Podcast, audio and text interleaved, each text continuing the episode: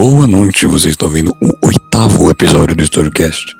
Mas dessa vez com um assunto diferente, que eu não vou deixar de enfiar coisas mais complicadas no meio, como é de meu costume, mas é sobre cinema, e é um filme que me encheram um saco para falar sobre, que é o filme que ganhou o Oscar agora em 2020, de melhor filme, e outras categorias. É o Parasite, filme sul-coreano, que o pessoal está gostando muito, em razão das críticas sociais subjacentes e mais objetivas. Aí fica a seu critério decidir em que você dá mais atenção. E eu tô com um convidado, como sempre, porque eu nunca falo sozinho, que é o Ligeiro, esse rapaz rápido, esse rapaz do Oeste, tô brincando. É meu amigo faz tempo. Olha, e, se não me engano. Uma boa noite, é um, é um prazer estar nesse podcast. Eu gostaria de recitar aqui que se eu ganhasse um real para cada vez que eu ouço esse tipo de piada, eu já estaria rico, sem necessidade de fazer esse tipo de podcast aqui com você. Então, você agradece primeiro e desdenha depois. Parece até burguês. Enfim. Exato, eu me inspirei no espírito do filme, mas eu vou é. deixar isso para mais tarde. Enfim, mas é essa a questão. E eu sou amigo dele faz muito tempo, e ele também gosta de cinema e também gosta de filme, então eu uni útil ao agradável, ou o ruim ao detestável, fique como você preferir, para falarmos sobre isso. Agora, se você está ouvindo isso, eu tenho pena de você. Se você veio indicado, quem te indicou é louco, como eu sempre digo. E vamos começar. Eu vou abrir a palavra para ele primeiro, porque os convidados aqui falam primeiro.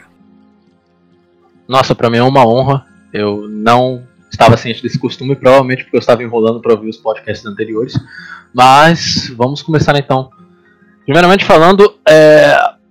meu querido amigo, eu acho super maneiro essa ideia de você incluir cinema nesse tipo de podcast, porque o cinema ele também é o, o instrumento de canalizar perspectivas, principalmente dentro da filosofia e da sociologia. Não obstante, por exemplo, a gente pode citar um outro filme sem ser o Parasite que estava dentro das categorias do Oscar, que é o Marriage Story, naquele monólogo onde a Laura Dern, que ganha o Oscar de principal atriz coadjuvante, fala sobre as figuras maternas e paternas perante a cultura judaico-cristã. Isso é o diálogo dela. Eu, particularmente, não concordo com essa nomenclatura judaico-cristã, para os mais chatos aqui que estão ouvindo esse podcast, onde ela simplesmente suscita que a figura materna ela está para a perfeição, onde não se aceitam estes erros que se aceitam na figura paterna, no homem, no pai. A mãe ela tem que canalizar todas as perfeições por causa da cultura judaico-cristã da Virgem Maria, enquanto o homem é o pai ausente. Ou seja, essa mulher literalmente incorpora o Schopenhauer.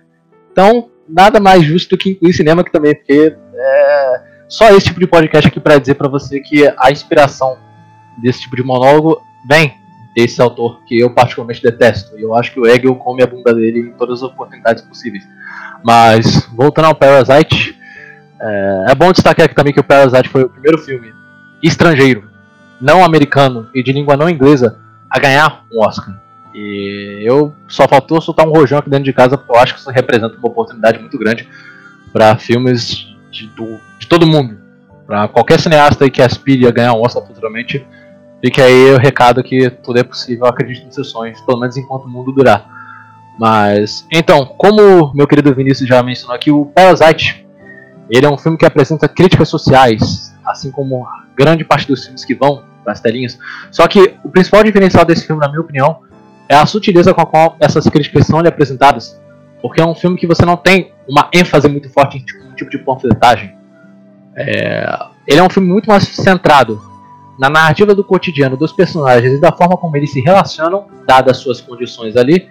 E é nesse meio que o filme ele começa a se desenvolver e onde você começa a perceber as diferentes perspectivas entre as pessoas que estão dividindo o espaço e é onde você começa a ver o desenvolver da história que eu particularmente achei o enredo desse filme muito bom, justamente porque eu assisti o filme despretensiosamente, sem ler sinopse, sem ler absolutamente nada, e fui muito surpreendido com a forma com a qual o filme te conduz, porque é, você começa assistindo um filme e você se convence de que ele é uma comédia, e ele termina de um jeito completamente inesperado. Aliás, ele passa pro meio, pro final, onde você já não consegue nem mais descrever o que, que é o gênero do filme. Mas sem mais delongas, eu acho que eu já falei demais, eu vou deixar dar a palavra ao Vinícius, porque é importante o dono do podcast falar alguma coisa também. É que finalmente alguém, um convidado que entende isso. Tô brincando, meus amigos também entendem, eu que dou mais espaço por isso. Mas enfim, é só retratando uma coisa. Eu fiquei muito feliz sim que o, filme, que o Parasite ganhou um Oscar de melhor filme, mas tem uma coisa. A gente sabe que Oscar é a maior reunião de pedófilos internacionalmente aceita na história. Isso tem que ficar muito claro. Não fiquem vangloriando Hollywood como se fosse grande coisa. O prêmio de Hollywood é um prêmio do capeta. Não tem muito que, que vangloriar, a não ser a objetivo esfregado na cara dos ocidentais. Aí. Nesse ponto eu concordo. Olha, eu fico particularmente muito feliz porque, é, primeiro por conta do americano que não lê legenda. Eu me deliciei nas lágrimas dos twitteiros xingando e fazendo reviews negativas do filme pelo fato dele simplesmente não ser em inglês. E segundo, eu também fiquei muito feliz porque um ganhador do Oscar não participou da ilha do Jeffrey Epstein. Inclusive, Jeffrey Epstein não se matou. Também concordo que ele não tenha se matado. Ele foi só queimado de arquivo para limpar a barra. É igual. O, ele, na verdade, o Epstein é como se fosse o Solid Snake. Entendeu? As pessoas Nossa. não perceberam isso ainda. É. Quando você joga Plant of Pen, você vê que ao final ele não foi morto. O Venom Snake nunca foi verdadeiro. Então, esse é o Jeffrey Epstein. Kojima é cultura. E aproveitando que eu tô falando de Oriente, Kojima e tudo mais, tem uma coisa aqui para dizer para os senhores, que é o seguinte: Parasite é, não é um filme qualquer a tratar o gênero de drama ou de comédia, porque ele mistura as coisas de uma forma sutil que é o que o cinema deve fazer. Claro que existem críticas sociais no cinema, mas elas são subjacentes a um teor artístico que faz com que tudo isso seja sutil. E sutileza é a coisa mais importante em qualquer tom artístico, até para os mais agressivos. Enfim. É, é justamente é... por conta dessa sutileza que eu acho que o filme ele é um colírio no, nesse mar de filmes que servem para fazer panfleto e que abordam as críticas sociais de uma maneira completamente superficial. Tal qual aqueles memes horrorosos que você tem mais texto do que meme. Eu acho que o Parasite ele faz isso de uma maneira tão bonita que assistir despretensiosamente é, é uma sensação muito recompensadora. Eu dou meus parabéns pro cinema sul-coreano por ser capaz de criar uma peça como essa. É, inclusive aqui, eu até recomendo você ouvir, ouvir isso depois de ter assistido ao filme, não antes, para que não estrague a surpresa, não só por spoiler, mas também porque você não saber o contexto do filme é o melhor contexto possível. Exato. E tem uma questão aqui. É, eu separei alguns conceitos teóricos que o filme aborda, e que meus amigos gostam que eu fale sobre, e que eu sei que é importante explicar. Eu tem... tenho que destacar que eu não separei absolutamente nada, eu só vim aqui para palpitar no podcast de um amigo meu, mas eu estou feliz com essa oportunidade. Não, não, mas o, o rigor, o rigor técnico, ele não é obrigatório e acadêmico ou qualquer porcaria, sabe? Se você quiser fazer analogias e Parasite com Bob Esponja, não tem problema nenhum. Sabe? Eu vou tentar meter uma analogia nessa lá pro final do filme. Mas eu vou guardar aqui esse momento para preservar essa ideia que você me deu. Sim, sim, claro, claro. Eu sempre tenho as minhas boas ideias. Mas enfim, é, eu separei aqui é, dois autores totalmente controversos, mas que é na diferença que se encontra a verdade em alguns momentos da história e do conhecimento. Eu separei o Mikhail Bakunin e o Plínio Salgado, olha só que coisa, hein? Mas em livros totalmente diferentes.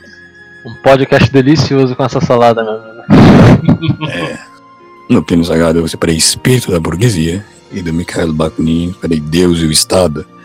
Eu não vou fazer leitura na íntegra como eu fiz no Psicanálise, porque era um paper meu, então ler na íntegra o que já é meu é fácil, porque eu não erro as palavras, já que eu deduzo mais ou menos como escrevi. Agora, ler algo que eu não escrevi na íntegra é mais chato. Porém, eu vou fazer menções sim. Até porque eu li esses dois livros bastante em épocas diferentes da minha vida. Mas enfim, introduzindo agora a trama e por que eu acho ela muito boa. Parasite acaba com o maniqueísmo grosso que a gente vê desde o final da Revolução Francesa em literatura de merda, que é o maniqueísmo da classe burguesa e da classe operária, mas numa visão que não permite que isso seja colocado em termos concretos, mas sim em termos puramente abstratos. É aquela construção arquétipa do pobre humilde e do rico irascível. E na verdade a humildade e a raiva, elas estão presentes nas duas classes em diferentes momentos, e inclusive, meu amigo, por motivos distintos. Nem todo ato de caridade é um ato de humildade. Muitas vezes um ato de caridade é um ato soberbo. Não esqueça disso.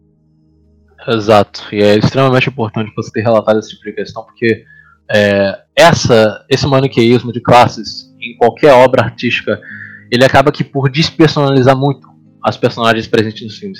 E eu acho que isso acontece muito em Bacurau. A forma com a qual o Kleber Mendonça, para mim, ele retrata os habitantes daquela cidadezinha do Nordeste, e eu não estou falando sobre os detalhes estéticos, porque eu acho que ele caprichou muito bem na estética, toda a construção daquela cidade no museu, mas eu nunca vi uma cidade do interior do Brasil lidar tão bem e de uma maneira tão progressista com temas como homossexualismo, prostituição. Parece que é uma coluna de desconstruído no meio do, da selva. Eu, Sim, entendi, sim. eu entendi a caricatura que ele fez dos vilões, que foi proposital e ok, eu não vou tirar pontos do filme por isso, mas essa romantização, que não só ele, mas muitos diretores, por conta desse maniqueísmo de classes, faz, é, ela não só tira a essência da obra, mas também ela tira qualquer é senso de profundidade dos personagens. E profundidade é uma palavra que eu quero destacar porque todos os personagens do Parasite eles são simplesmente retratados de uma forma nua e crua. Todos eles com suas próprias motivações, com suas próprias filosofias. E, inclusive, há momentos em que você tem a presença até do estoicismo em certos discursos, mas abordaremos isso mais pra frente. É assim, e deixa eu só comentar uma coisa assim. Eu realmente acho que você deu um puta gancho em dizer que o Bacurau é o Nemesis cagado de Parasite. E por que que eu tô falando isso sem medo nenhum? Porque é o seguinte, meu rapaz. É, Bacurau, ele cai no conto acadêmico dos maus estudantes e analíticos e teóricos de literatura sobre Graciliano Ramos.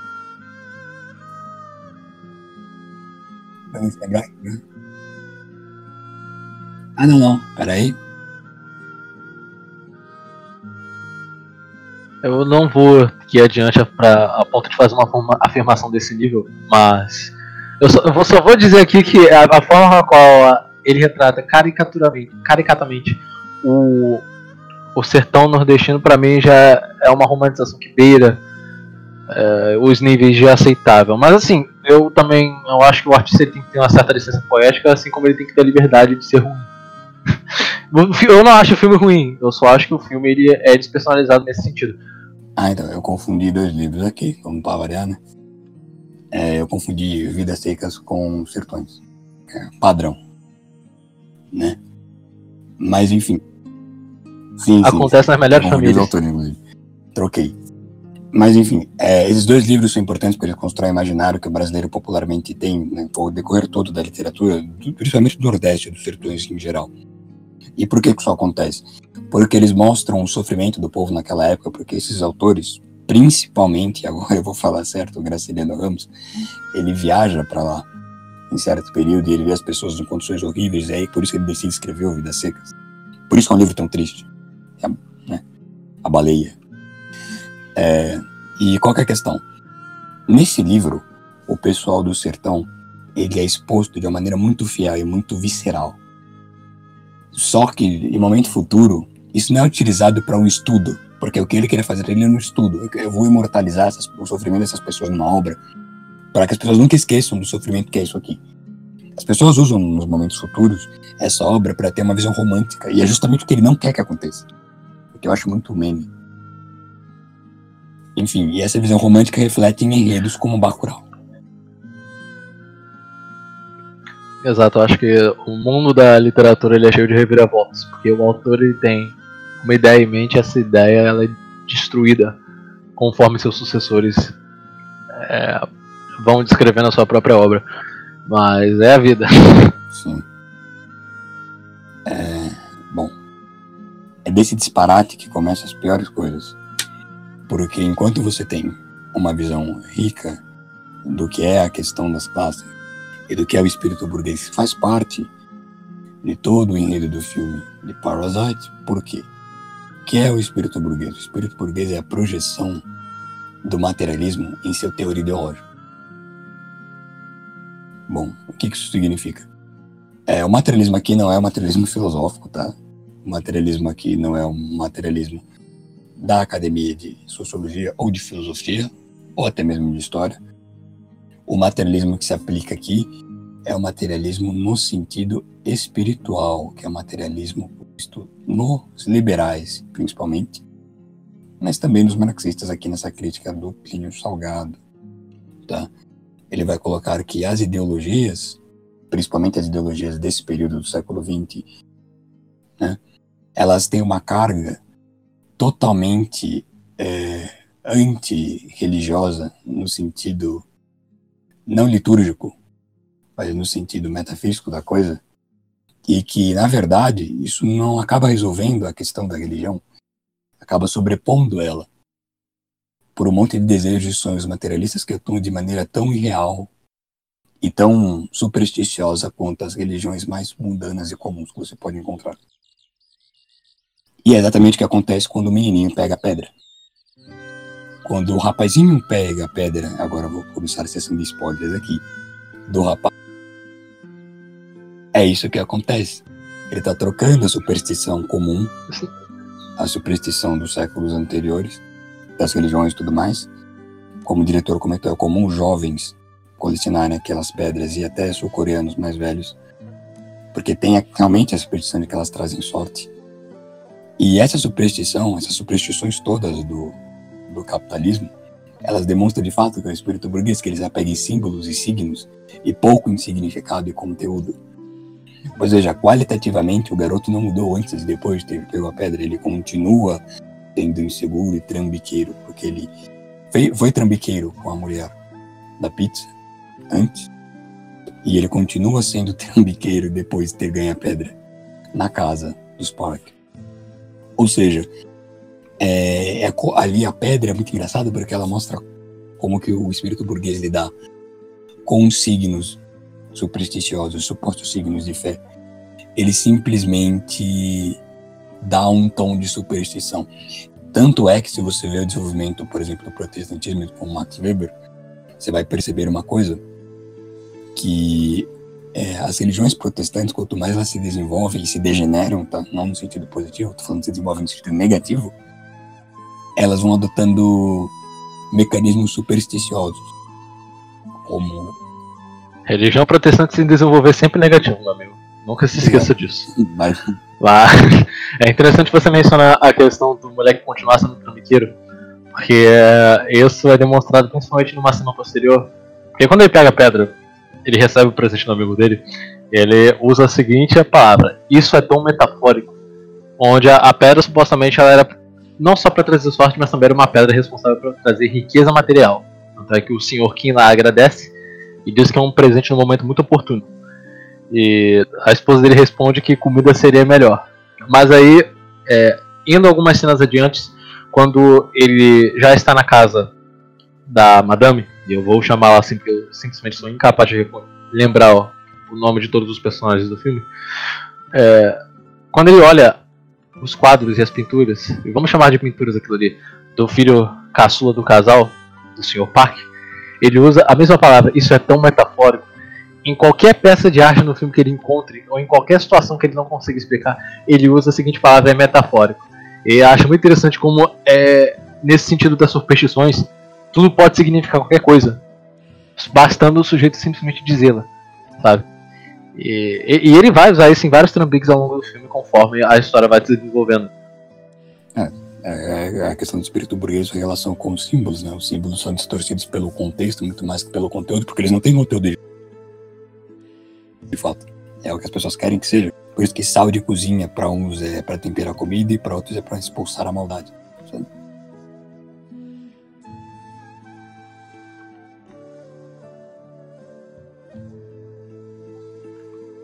Exato. E é, é muito bom, principalmente quando é, você tem essa assimilação de significados, que é a, a Madame, que para mim é a personagem mais supersticiosa do filme, porque é, a forma com a qual ela é induzida a acreditar em coisas e criar, elaborar significados na cabeça dela em forma de símbolos, leva não só ela a acreditar que o filho é artista, mas que a irmã, que eu também esqueci o nome, mas assume o papel de personagem Jéssica dentro da casa da Madame e do Sr. Park, ela se convence de que aquela irmã ela é capaz, ela é uma professora capaz de desenvolver uma metodologia de ensino de arte numa substância da qual ela nunca ouviu falar na vida, que é é a psicologia da arte, mas ela só ouviu o nome da coisa publicada e ela criou uma associação na cabeça dela, como se os métodos que fossem ensinados nas aulas fossem capazes de desvendar os segredos os quais e como funcionaria a cabeça do filho caçudo quando ele cria os quadros. Então a mulher se convence de uma criança é um artista por conta da subjetividade da arte, assim como a subjetividade dos símbolos que ela interpreta. E não só isso, ela também acaba se convencendo de uma série de competências que a professora não tem. Sabe? É muito importante, é muito engraçado que isso nas cenas posteriores, quando o irmão lá, o Quinzinho, pergunta para ela o que, que ela fez, que ela saiu toda assustada, chorando. Ela diz: Cara, não fiz nada, eu só simplesmente li uma biografia do Google que seria uma psicologia da arte e inventei o resto. E a mulher saiu chorando. Eu acho muito bom, como uh, é, essa relação entre os símbolos, nesse espírito burguês, ela se dá nesse filme. Então a gente concordou que os dois fazem a mesma coisa, né? Porque a diferença do, do pobre aí pro rico é que o rico não tá consciente disso e o pobre tá um tanto consciente disso. A garota sabe que se ela jogar verde, ela colhe maduro. E o rico, ele, entre aspas, como o pai diz, ele é inocente. Inocente, né? A gente sabe que não é bem assim. Mas ele coloca dessa maneira. E por que, que isso é importante? Porque o sujeito rico, ele é consciente do que ele está percebendo, mas ele é inconsciente da verdadeira realidade das coisas. Porque qual que é a circunstância real? A circunstância real é a seguinte. Tanto, e em vários momentos o filme vai fazer isso, é, vai mostrar traços em comum que se manifestam de maneira um tanto modificada, mas que ainda assim são substancialmente a mesma coisa entre ricos e pobres. Um deles é a questão da superstição. A pedra do menino e a crença na mãe de uma superioridade no filho são crenças supersticiosas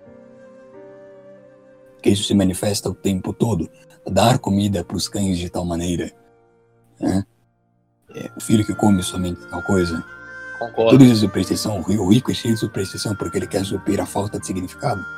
Mas o pobre também quer suprir a falta de significado. Só que para ele uma pedra basta, já que ele não tem muito acesso às coisas. Eu não digo nem que ele queira suprir a falta de significado, na verdade, mas ele usa de qualquer simbolismo nessa ausência de significado para subir a ausência do material. Porque quando ele recebe a pedra, ele adota simplesmente o simbolismo da pedra pelo fato da pedra dar sorte e dar riqueza material. Tanto é que o Kim agradece, que é um, é um presente muito oportuno, dado o momento que eles vivem. Enquanto o rico faz o contrário. O rico, ele materialmente, ele cria significados e simbolismos para suprir a ausência desse próprio significado maior, porque o material ele já tem, sabe? Então eu acho que é, é interessante como essa dinâmica do ter e não ter, no sentido material, ele se relaciona com a pobreza espiritual de ambas as classes. E de como é, um é usado para alcançar o outro. Tanto é que a, a mulher rica, ela estava disposta a pagar rios de dinheiro na professora por conta de uma metodologia que ela nunca ouviu falar na vida, mas que só pelo fato de ela ter associado ao nome com algo, como é que eu posso dizer, ela associa a psicologia da arte como uma coisa publicada, portanto eficiente, tal qual a mãe do Cris acha que estudar numa escola de brancos seja melhor para o filho, porque é uma escola de brancos, portanto educação seria melhor. Ela está disposta a fazer esse sacrifício usando essa questão material para suprir a falta de significado ou então para suprir necessariamente essa necessidade que ela tem de ver o filho dela entrando numa escola de arte, porque ela acredita fielmente de que o filho dela tem um, um, tom artístico. E é justamente disso aí que o Kim e a irmã se aproveitam. Ele olha pro quadro do menino e fala: Isso é tom metafórico. Ela se entrega quando ele ouve a palavra. Ela ouve a palavra metafórico. Sabe? Na verdade, ser sem sentido é muito metafórico mesmo. Este podcast é tão Você metafórico. Pode dar qualquer significado pra ele. Que é justamente o que a garota faz com o desenho. Exato, é, é por isso é por isso que eu acho o roteiro desse filme genial. Isso tudo que você falou a respeito dessa subjetividade simbólica e desses vazios expressados pelos personagens, ele é simplesmente resumido na frase: Isso é tão metafórico. Porque basta o garoto dizer isso e pronto. O enredo engrena. Ele fala que isso é tão metafórico que a cena seguinte já corta para ele levando a irmã na casa. Sim, sim. Esse é o criticismo contemporâneo, né? As coisas são interpretativas, elas não possuem conteúdo real. Isso é pós-verdade, de verdade. É pós-verdade real. É, não é um meme que a gente costuma usar.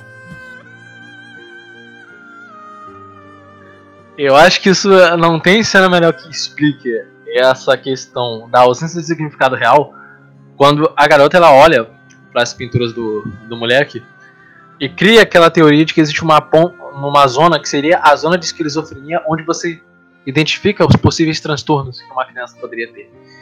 Então, por exemplo, ela olha que simplesmente o garoto. Aquilo ali na verdade era um método de assinatura, sabe? Só que a mãe, ela simplesmente não percebeu que aquilo era o modo do filho assinar as próprias escrituras ou dar uma identidade para elas, que ela simplesmente comprou a teoria de que aquilo ali seria uma zona responsável por revelar possíveis traumas psicológicos. Tanto é que quando a garota ela revela trauma psicológico, a mãe ela já começa a reagir antes dela dizer a seguinte frase, ou aquela seguinte pergunta de se aconteceu alguma coisa com ele na primeira série, ou quando ele era mais novo. Porque quando ela fala zona de esquizofrenia, a mulher já entra em pânico. E aí foi nessa reação que a garota percebeu que alguma coisa tinha acontecido e por isso que ela citou a frase seguinte. Eu acabei percebendo isso e achei genial a sutileza com a qual o filme ele trabalha a ingenuidade da, da madame, sabe? É, é a crença simbólica, por exemplo.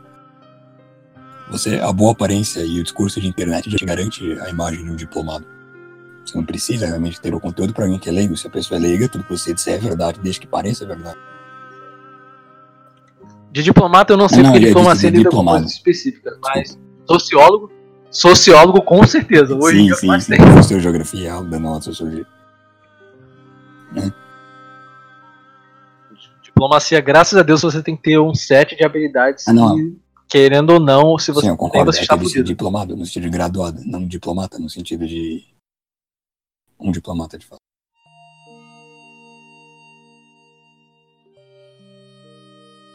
tudo bem, acontece é essa troca de significados. É. Que... Mas enfim, voltando ao filme, qual, qual é a sua, sua próxima teoria? Bom, explicar o simbolismo da pedra já é bem eficiente. Mas tem mais coisas eficientes que eu gostaria de comentar.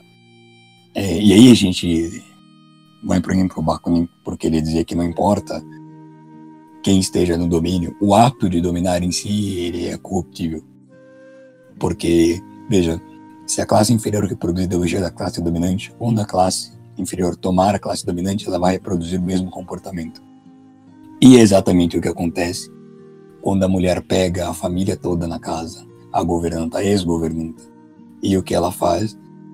Ela faz eles se humilharem, filma, e até o senhor, o marido dela que estava no porão, diz que a mensagem de enviar naquele contexto ali ameaçador é de fato como se fosse um míssil nuclear da Coreia do Norte. E é toda aquela cena engraçada. Por que isso acontece? Porque, na verdade, o espírito burguês faz isso. O espírito burguês faz com que o pobre tenha a mesma ideologia do rico, mas não tem os meios para agir de mesmo modo, então ele sinta raiva por não poder fazer o mesmo, mas não por ser contra o que é feito.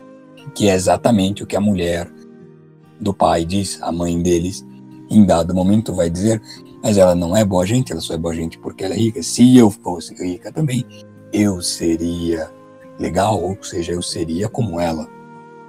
Ela literalmente assume isso. Concordo. Não, mano, esse, esse diálogo deles na casa, que eu acho que é uma das cenas de maior duração do filme, porque fica aquela, aquela cena do diálogo tempo. E outra coisa que eu achei até interessante, como o, o pobre, nesse contexto, ele acaba tendo mecanismos muito limitados de reproduzir comportamentos burgueses, é quando eles estavam falando da possibilidade do filho dele se casar com a filha do casal do parque. E aí ele simplesmente olha pro filho e diz: Já pensou? Essa vai ser a casa dos seus cunhados? Sabe? Aí ele dá dois tapês no ombro do filho. Eu achei que ela... esse diálogo é muito revelador a respeito das aspirações dos personagens. E principalmente sobre como esse espírito se manifesta. E é, é interessante também que pouco depois que. Se você tem a cena onde a empregada aparece, você vê a mulher reproduzindo o comportamento da patroa, mas num dado momento onde a situação vira, quando a família é descoberta, que todo mundo cai da escada, o jogo muda. Agora quem reproduz os comportamentos da antiga patroa é a, empre a antiga empregada. E aí ela em dado momento, ela inclusive diminui a família. Ladrãozinhos aproveitadores que não entendem absolutamente nada de arte.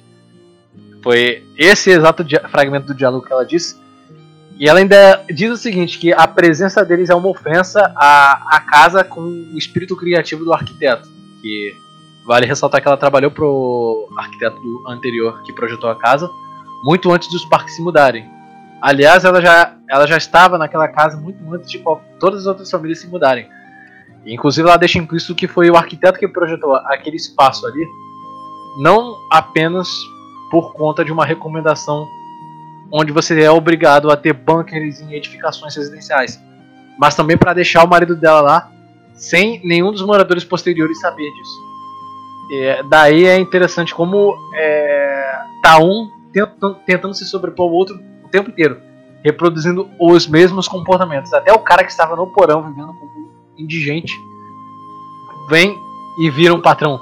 Sabe? Eu achei é, interessante. E, na toda, toda essa fala da, da governanta pode ser pensada como uma fala da madame para eles.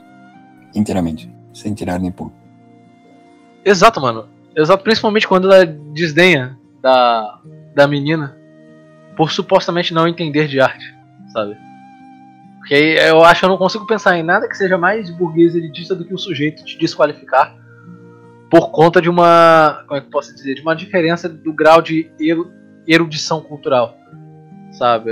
É, esse é o ápice. Tanto é que hoje, se você pensar, por exemplo, nos espaços artísticos, onde você vê artistas de relevância, você percebe que somente um sujeito que se dedica, que tem tempo para se dedicar a um hobby como arte, consegue compreender o porquê, por exemplo, um basquete da vida ser tão apreciado. Assim, perdoe-me para os queridos sujeitos que manjam de arte que vão ouvir esse podcast futuramente, mas assim, eu não acho que hoje você consiga ser um artista de relevância por conta da sua, do seu grau de originalidade ou por conta do seu talento, até porque são termos subjetivos, dada essa questão do pós-modernidade, mas sim porque você tem amigos ricos, ou porque você tem toda uma elite que está disposta a olhar para sua arte e dizer que isso é arte. E você criar todo esse fetiche pós-moderno em cima de um traço estético que não é nem um pouco agradável aos olhos de quem, por exemplo, está na base da pirâmide. Dá, por isso você tem uma diferença muito é, nítida entre um sujeito que frequenta museus é, constantemente principalmente sujeitos de classes mais abastadas, que fazem inclusive parte de certas curadorias, e de gente que é subalterna que simplesmente absorve essa ideologia dentro da arte. Eu não, eu não vou nem chamar mais isso de critério objetivo ou de ciência, mas você tem esse, esse ciclo que vira esse antro ideologizado onde você olha para um artista e diz: Nossa, que traços inovadores. Aí tu vai ver um Basquiat ou um Romero Brito. Mas, é muito interessante como é, nesses fragmentos de diálogo você vê é, esse pretenciosismo burguês reproduzido ali nos comportamentos. Dar uma lapada aqui. É, bom. Fique à vontade. É, realmente, jogar as pessoas por conhecimento é uma merda. Na verdade, é ridículo, porque o acesso ao conhecimento ele é muito circunstancial. Mas você pode jogar alguém por valores. E nos valores eles são iguais, então é ridículo, eles têm o mesmo valor, medíocre. E aí que está o ponto mais interessante. Porque o burguês tem esse, o espírito burguês queria essa ilusão que você é o que você tem em termos de conhecimento e posse. E você não é o que você tem, você é algo muito mais substancial que isso. Você é, na verdade, os seus valores. E é aí que você separa as pessoas. Porque o nascimento não é escolhido, o nascimento é circunstancial. E em todos os lugares vai ter seus prós e contras. Como trabalhar na empresa e não ter tempo para a família. É, ou como ser desempregado e viver a família passando veneno. Mas a questão é quais valores você aplica nessas duas situações. E é isso que vai te discernir, não o que você tem em termos de posse ou conhecimento. Essas coisas ainda são materiais. Por isso que eu falo, o materialismo ele corrompe as coisas nesse sentido. O espírito burguês corrompe as coisas. E ele faz com que, ainda que haja diferença material entre as classes, não haja diferença ideológica entre elas. E é esse o problema. Pure ideology. E nós nunca conseguimos sair disso. Principalmente no século XXI cuja internet é responsável por padronizar os desejos de consumo das classes mais baixas mais altas. Porque, veja bem, é, mesmo que o pobre ali em circunstância nunca tenha bebido o melhor whisky, ele sabe qual é o melhor whisky. Mesmo que o pobre nunca tenha dirigido uma Mercedes, ele sabe o que é uma Mercedes. Ele sabe o valor que isso tem. Ele vê valor nisso mesmo sem nunca ter tido. Por que ele vê valor nisso? Porque ele tem o mesmo ideal de consumo que o burguês em classe, porque ele tem um espírito burguês, ele é um burguês em potencial. Todo pobre com o espírito burguês reinando sobre a terra é um burguês em potencial. Ah, eu senti essa no peito. Mas é extremamente interessante você observar como isso se manifesta também nos meios sociais. Inclusive, eu, eu gostaria de dar essa pequena alfinetada aqui nesse podcast a alguns conhecidos marxistas, são os primeiros, são os primeiros a dizer que na primeira oportunidade estariam fora do Brasil, fazendo qualquer coisa que lhe gerasse uma renda, cagando e andando para qualquer noção posterior de ideal. Aliás, minto, eles até dão uma foda para a ideologia deles, só que é uma ideologia tão burguesa, em essência, que uh, você tem exemplo de gente que vai, por exemplo, para o exterior fazer doutorado e tudo que o sujeito é capaz de conceber em tese são teses sobre, por exemplo, a questão feminina no sexo dentro do capitalismo e da pós-verdade. Eu não tô brincando, mano. É esse o ápice emancipatório que esse tipo de gente conseguiu desenvolver dentro dessa academia e dentro dessa é tradição teórica. Justamente por isso que justamente por isso que é uma é uma das razões pelas quais hoje eu não me dou com grande parte dos marxistas, é que os marxistas hoje eles têm o mesmo espírito burguês, principalmente na composição de análise e a forma como eles percebem a realidade. Que você repara que é justamente esse espírito burguês que faz com que esses sujeitos demonizem os sujeitos pertencentes à classe trabalhadora, justamente por eles não possuírem esse grau de erudição que se espera deles. Então, por exemplo, é muito recorrente você ver em época de eleição ou época de catástrofes o sujeito dizendo, tendo a pachorra de chegar e dizer: Olha, o pobre direito. É um, é um troço que diminui o sujeito de uma maneira tão brusca que olha e fala: Isso, continua votando no PSDB de novo, por exemplo. Você merece se fuder. Ah, é, o espírito burguês ali em ascensão. E eu, sinceramente, nada nesse sentido me dá esperanças. Só tenho a concordar com o que foi dito aqui e contextualizar isso em exemplos que são mais próximos da nossa realidade, tirando o aspecto que é perfeitamente identificado no filme. Perfeito. Então nós conseguimos construir dois paralelos interessantes, que é a superstição do pobre e do rico é a mesma coisa, dado o espírito burguês, e que a forma de avaliar as pessoas do rico e do pobre é a mesma, dado o espírito burguês. Mas então, vamos lá. Se existe uma essência que une rico e pobre, o que muda para que eles sejam coisas diferentes. A forma, que é a substância, essência mais forma, que é esse paradigma, a mesma essência com formas diferentes, que são substâncias diferentes. Porém, mesmo sendo substâncias diferentes, ainda partilham de uma mesma essência, que é o espírito brother. E qual o problema de se partilhar da mesma essência? É que quando se partilha da mesma essência, em alguns momentos é possível que as formas se assemelhem. E se as formas podem se assemelhar, elas podem sempre se perverter nesse sentido social e orgânico. O problema aqui é muito parecido com, e agora eu vou fazer o meia-culpa aqui, com as propostas do Foucault sobre a sociedade e a questão da microfísica do poder. Tá aí um bom livro sobre esse assunto, que as pessoas distorcem tanto. Mas ele vai dizer que as relações de poder, elas são perpétuas e por serem perpétuas no modelo capitalista, elas se reproduzem entre todas as classes e mesmo que você mude os agentes, elas vão se perpetuar de mesma maneira. Por quê? Porque não é só o sistema econômico que produz a desigualdade, existe uma ideologia que sustenta a desigualdade.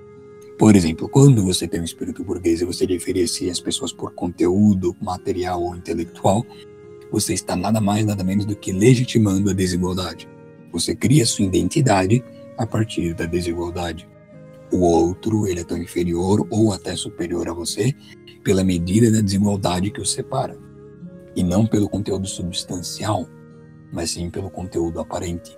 Essa também é fruto da linguagem simbólica. A linguagem simbólica é o que mais escraviza o homem contemporâneo. Se tem duas coisas que ferram a sociedade, a linguagem simbólica e o espírito burguês.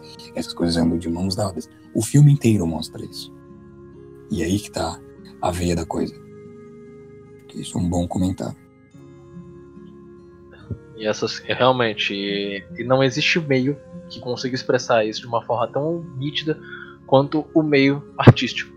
O artístico no sentido que eu digo é do os espaços culturais onde você tem as artes que são renomadas.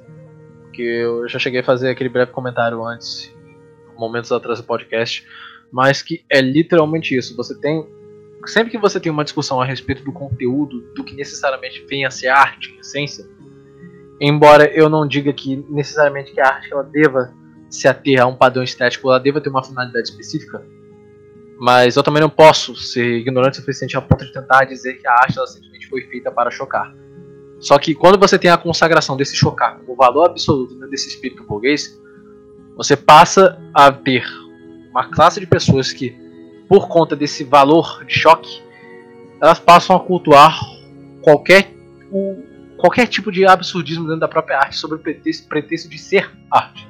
Então, por exemplo, é, quando você tem o ápice desse espírito burguês, onde você tem uma, uma completa reassimilação e um esvaziar de significados dentro desses simbolismos, você vê esse, esse espírito burguês andando de lado a lado com, essa, com esse pretenciosismo. E é justamente por conta disso que, quando você tem a consagração desse valor como sendo absoluto para a arte, a arte foi feita para chocar e, portanto, é sob essa orientação que a gente passa a clarificar o que é uma boa arte e o que não é arte. É, inclusive, tem uma cena do Coringa naquele discurso do Murray que ele fala isso, só que sobre o humor. Mas isso é assunto para um outro podcast que você pode fazer com outra pessoa. É, o... Isso acontece também na arte. Principalmente quando você vê um certo grupo artístico ou um certo setor seleto que simplesmente se sente legitimado o suficiente ao ponto de diminuir terceiros por conta de não partilharem dessa perspectiva de que é, tal coisa que está sendo aclamado como arte não seja de fato arte, sabe? Então, por exemplo, você percebe que em discussões você tem a promoção de certos artistas, eu vou citar o Basquiat de novo, porque ele é o mais recente disso. Eu acho que é o mais que exemplifica essa questão. Quando você tem a, a crítica ao Basquiat, a, as defesas que se fizeram em cima das críticas a ele foram exatamente nesse teor. Por, pelo fato do sujeito não ter o conhecimento artístico inteligível, ou no caso, o conhecimento acadêmico da própria arte, que por si só é fetichizado, ele simplesmente não estaria apto a opinar acerca das escolhas que a curadoria fez na exibição da arte do Basquiat.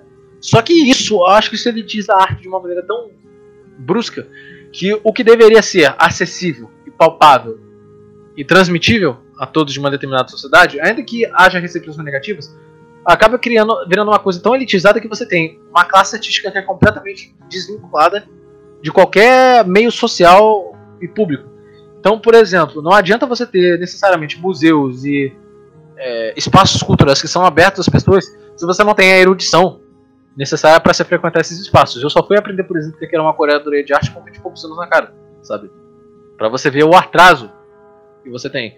E é justamente por conta desse distanciamento que você vai ver esses valores antagônicos entrando em guerra na sociedade. Você tem isso muito claro quando você tem o Kirmuzil.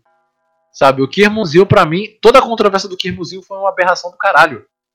Mas só mostra que esse distanciamento você cria esse julgamento do espírito burguês com onde você diminui o sujeito pelo grau do que ele ostenta nessa questão do conhecimento acadêmico, principalmente nessa ou, questão estética.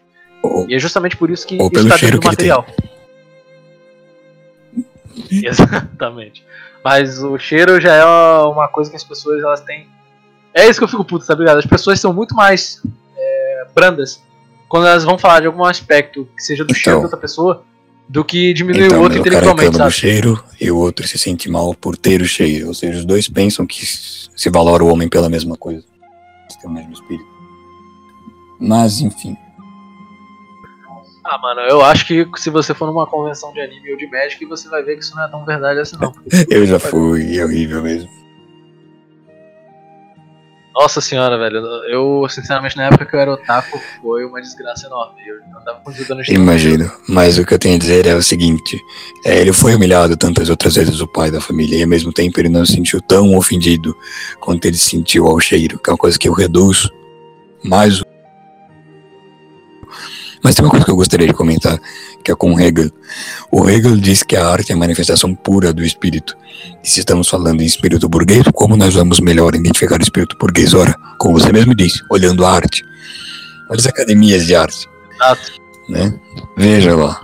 Veja como a arte se manifesta. Aquela coisa deforme, contemporânea.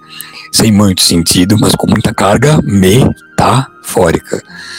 Que está presente em todo tipo de arte, com vários tipos de interpretações ridículas, para render colunas e colunas em jornais que ninguém lê, mas que pegam muito dinheiro público, principalmente na Inglaterra e no Brasil. Mas a questão. Cargas, me... cargas metafóricas lotadas de referências a sexo. É uma coisa que, sinceramente, a arte burguesa não consegue deixar de lado, é o sexo. Todas as peças artísticas elas têm que fazer alguma referência ao ato sexual como se o mesmo fosse algo emancipatório. E esse espírito burguês Mas você sabe por que isso acontece, né? nas artes como também Porque o ah. sexo produz a falsa emancipação, né? Tu nunca percebeste. Exato. Obrigado. Porque, veja, existe um, um ponto onde a classe social não existe, que é no ato sexual. No ato sexual, você pobre pode fazer a mesma coisa com o corpo humano que o rico em termos de capacidade, porque geralmente os membros são os mesmos em termos quantitativos. Agora, por que eu estou dizendo isso? Porque existe uma falsa criação de igualdade através do sexo na, na sociedade burguesa, e você sabe por quê? Porque no ato sexual não existe distinção, como eu estou explicando. Então, por isso que eles falam tanto de liberdade sexual, de expressão sexual, de tudo através do sexo, a família através do sexo, a criação dos filhos através do sexo, tipo queer music e essas porcarias todas. Por que isso existe? Porque a única forma de você fazer com que o pobre se sinta emancipado é através do ato sexual. Que ele acha que está ganhando uma coisa que o rico também tem acesso, que não existe distinção. Então, qual é a chave, o segredo da burguesia? É o seguinte: o espírito burguês faz com que você deseje uma coisa que onde não existe competição, que é o ato sexual, mas faz você acreditar que existe uma competição enquanto todo o resto, que realmente existe uma disputa material, dado a racionalidade econômica, você seja totalmente desatento e não perceba que ali sim, onde você acha que não existe uma competição, existe. Subverte e inverte as coisas. Por exemplo, tem uma hora que um personagem se choca com isso. Quando ele olha pela janela com a garota, o filho, e ele pergunta à menina que ele estava gostando da família, né, a garotinha, se ele se encaixava ali. Ali é um bom momento porque naquele momento ele percebe que, bom, ainda que eu invente tantas e tantas mentiras, ainda que eu consiga me casar com essa garota, será que eu pertenço a esse lugar? Será que não existe uma distância maior? E aí ele começa a conflitar se ele é igual aquelas pessoas ou não. Se ele é tão diferente delas. Ele toma consciência disso como algo ruim pela primeira vez. Exato. E é muito importante também dessa consciência, ele só tem esse questionamento por quê? Porque na cena anterior você tem a cena do, da enchente. Eu acho que foi a primeira vez no filme onde é, você vê ele abalado com a situação social dele, naquele momento, onde ele começa a se questionar a respeito da posição dele naquela família. Principalmente por isso que você tem é, uma cena que resume muito bem essa diferença entre ambos, que é justamente a cena dessa enchente. Que é numa noite eles estão dormindo num abrigo, por conta de terem perdido todos os pertences e a casa deles estar inabitável, assim como o bairro. E num outro momento, você tem a, a Madame agradecendo a Deus pelo bom tempo que lhe foi dado graças a essa chuva que, de acordo com ela, foi uma bênção. Sabe? Ali você tem uma dualidade muito forte. E é justamente ali que o garoto ele começa a se questionar, sabe? E é interessante que você tem nessa cena que ele está com uma expressão tão pesada por conta do que aconteceu, e não apenas pelo que aconteceu também no porão, que são dois acontecimentos que fazem com que ele se questione. E a profundidade daquele questionamento ela não é totalmente absorvida pela garota, porque ela olha inocentemente e a cena. Ela não faz ideia do que ele está querendo dizer com aquela pergunta, mas ela simplesmente acha que. Porque é a manifestação do desejo. Sabe? É ali naquele momento que ele começa a se desprender nessa noção, mas é, é em vão, porque ele percebe que ele está quase no monólogo. Ele nunca vai conseguir obter a resposta que ele procura é da boca daquela é isso garota. que o espírito burguês faz. Ele aliena então veja, a alienação do espírito burguês é a seguinte: o pobre ele é alienado para conquistar, é o rico é alienado para manter. Então não importa o que está acontecendo, para quantas pessoas eu tenho que mentir, você tem que amarrar alguém no porão da casa, você tem que bater na cabeça de alguém, dar um chute. Tudo isso é irrelevante, já que eu estou buscando mais e mais. E o rico ele é alienado pelo espírito burguês a preservar, isso mantém o pobre trabalhando pra caralho e o rico no status de rico, mantendo e acumulando capital para razões de segurança.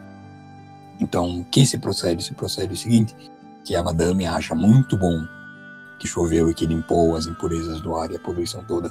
Por que, rapaz? Porque ela tem um espírito alienado da preservação, dada a classe burguesa.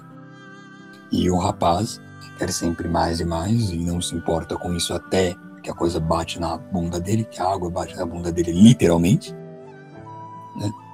Porque ele está alienado pelo espírito burguês na condição de conquistar e conquistar.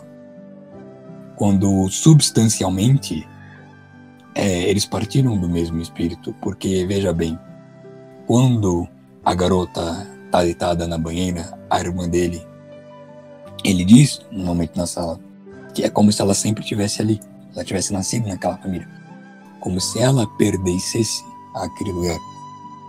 Mas ele conclui que a irmã pertence àquele lugar antes e não conclui facilmente que ele pode pertencer àquele lugar depois.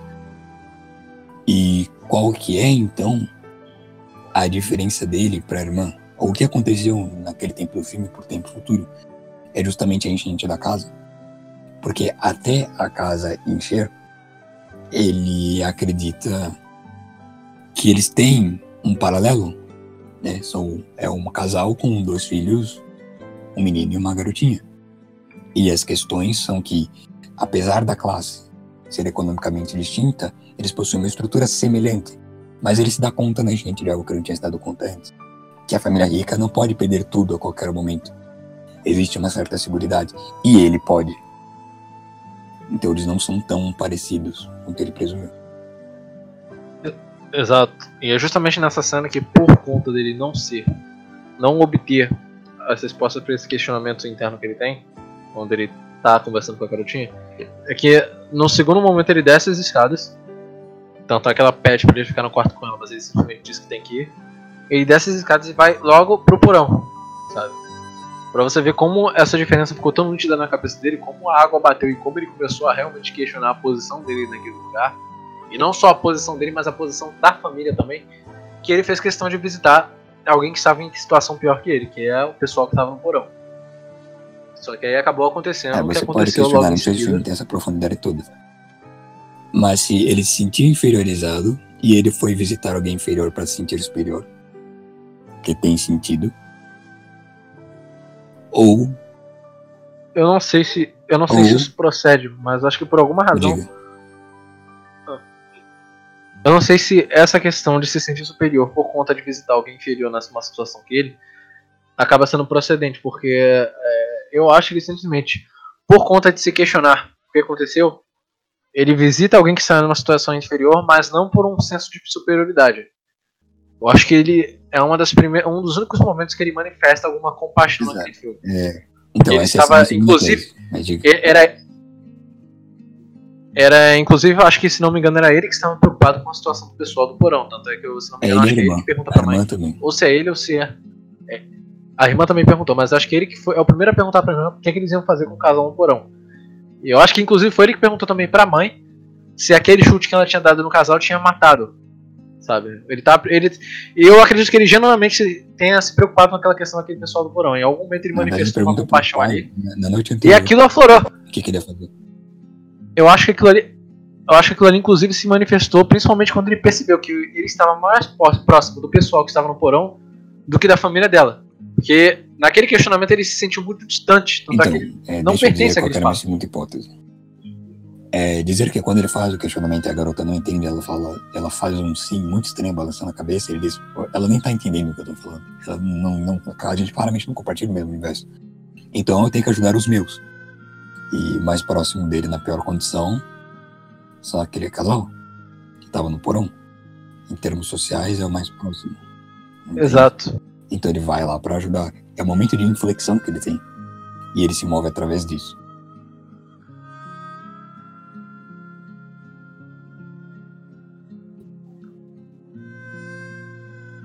Exato. Eu acho que essa segunda hipótese é o que chega mais próximo de ser a realidade. Porque. É, Mas não inclusive- duvidando que os dois sentimentos não existam nele e só o segundo ganha do primeiro. Que eu acho muito. É, eu acho que seja a hipótese mais provável, mas assim. Eu acho que essa primeira hipótese seria mais. Como é que eu posso dizer? Mais factível se você estivesse descrevendo o comportamento da irmã, porque repara que mesmo com a situação, ela parece não se abalar, sabe? Principalmente quando ela tá na, interagindo socialmente com o pessoal da festa, porque ela foi convidada pela mãe a levar o bolo até o menino. Então, obviamente, ela estava lá o tempo todo interagindo com alguns convidados, principalmente porque a mãe do menino estava apresentando ela como uma professora de artes dele.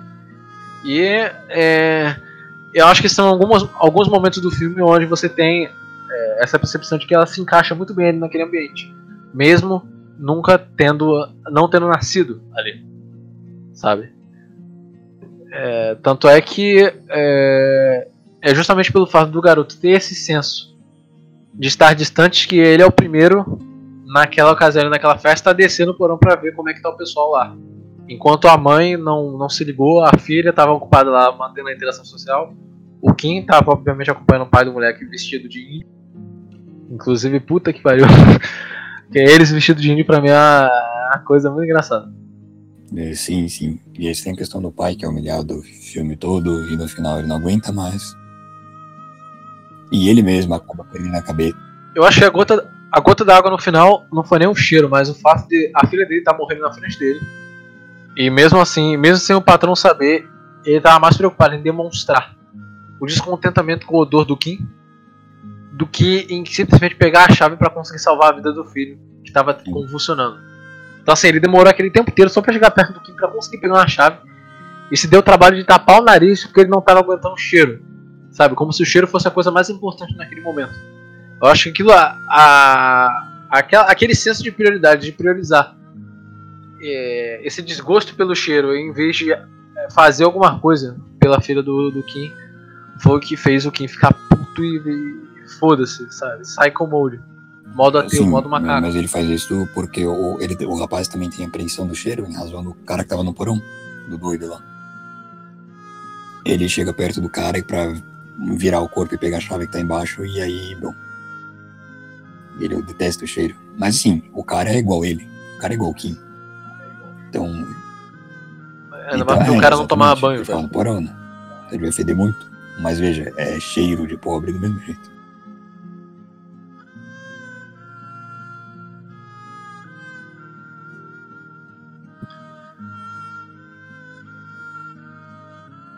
Realmente, eu não tinha parado para pensar nesse ponto. Porque quando eu vi aquela cena, eu achei que o Kim se ofendeu porque ele achou que o, o ato do, do pai tenha sido tapar o nariz olhando fixamente pro Sr. Kim enquanto ele pega a chave, sabe? Mas é, eu não parei pra pensar nesse aspecto. Até porque deveria ser muito óbvio pra mim, porque o cara tava no porão não tinha água no porão. Ou não cheguei a reparar, mas eu acho que não e tinha. Aí, ele, diz, ele diz antes de, de morrer não tinha. Pro, pro parque, ele diz respect. Respect? E respect. o cara não respeita ele. Exato. É, a maior prova que Parasite rompe com o maniqueísmo entre rico e pobre e demonstra o que a ideologia realmente é, e simbolicamente, é quando você tem vários insetos e o Sr. Kim, o pai, ele dá um peteleco assim e mata o bicho. O filme mostra que sempre tem alguma coisa abaixo de você, não importa o quão baixo você esteja. Isso. E você pode escolher é... esmagar ela ou não. Principalmente quando, principalmente quando o Park fala sobre os limites, que é o, são os critérios que ele usa na hora de avaliar os funcionários que ele está recrutando. Por exemplo, como ele, ele acredita que, apesar do Sr. Kim ser um excelente motorista, o cheiro dele ultrapassa os limites. Sabe, ele tem essa, essa coisa muito rígida, onde você tem é, esse senso de superioridade ali. E onde você tem, sempre tem alguma coisa mais inferior que você. Então é o Park, com o critério dele, de limites e o pessoal lá também com seus próprios critérios. Cara, mas acho que o, o filme é muito bom porque ele lida com essas coisas de uma maneira muito natural e de forma sutil. Tanto é que eu só tenho alguns insights que a gente só tive nesse podcast aqui de coisas que eu não tinha reparado ou de coisas que eu não tinha interpretado como qual. Bom, então acho que é isso. Eu não vou deixar muito grande e deu para você entender qual é o teor do filme. Acredito que todo mundo que assistiu o filme assistiu isso aqui vai concordar em algum grau, ou até totalmente. É, porque é o teor do filme. Você entendendo isso, você entendeu a essência do filme. Que acabar com esse maniqueísmo ideológico entre rico e pobre, mostrar que é muito mais material e ideológico é muito mais igual do que se imagina. Exato, e ele faz isso de uma maneira tão palpável que mesmo que você não esteja ciente dessa interpretação, até porque pode ser muito mais uma interpretação nossa do que é, algo próprio do diretor, mas é, são coisas que acontecem no filme e que façam que o filme seja fácil de se digerir e você consegue extrair esses significados a, de diferentes formas, como foi feito aqui, apesar do filme ser muito fácil de você assisti-lo. Sabe? Eu acho que é justamente o, o, o ponto-chave que faz esse filme ser tão interessante. Ele é muito fácil de digerir e de assistir, assistir mas você pode pressupor significados diferentes para alguns acontecimentos nesse filme. É dessa vez. Mas dessa vez é, ele é literalmente isso. com camadas, não é exagero. Você pode assistir e falar, nossa, é um drama. Nossa, é um final trágico. Pô, legal, bem feito. Até que ele é bonito, né? Ele pode te pegar só pela filmagem. Nossa, é uma comédia. Né? Ele pode te pegar, exatamente, uma comédia. Ele pode te pegar só pela filmagem, ele é muito bonito. Mas, se você tiver é, uma atenção maior, você pode ver outras camadas, como a gente está denunciando aqui, até chegar numa abstração universal da coisa. Enfim, foi isso. Eu espero que os senhores tenham gostado. Se você gostou, tem outros episódios a se acompanhar com assuntos diversos, mas se esse aqui for bem, eu farei outros comentando nos filmes. Né? E se isso aí virar um costume, bom, eu tô lascado pra ficar acompanhando o filme, mas geralmente o pessoal gosta. Não, eu acho que pra você nessa situação seria mais viável fazer um podcast de videojogos. Eu vou fazer também. Sabe? Principalmente os filminhos aí da Sony. Oh, Sacanagem. oh, eu, penso, eu penso fazendo sobre Dark Souls. Não. Nossa senhora, se você quiser fazer um Dark Souls, me chama, porque eu zerei, eu zerei essa porra 300 vezes e seria um momento maravilhoso de usar o conhecimento da Lore pra fazer Exato, alguma coisa de útil nesse você, o William e o Marcelo, talvez. Vamos ver. Exato. Ou então, se você quiser esperar o lançamento do Elden Ring, que vai ser o novo jogo do estilo Soulsborne, Sekiro, que vai ter a presença inclusive do George Martin. Eu, eu particularmente estou ansioso por esse jogo também. Embora ainda não tenha zerado Sekiro, porque o Sekiro tá difícil pra caralho. Tá foda.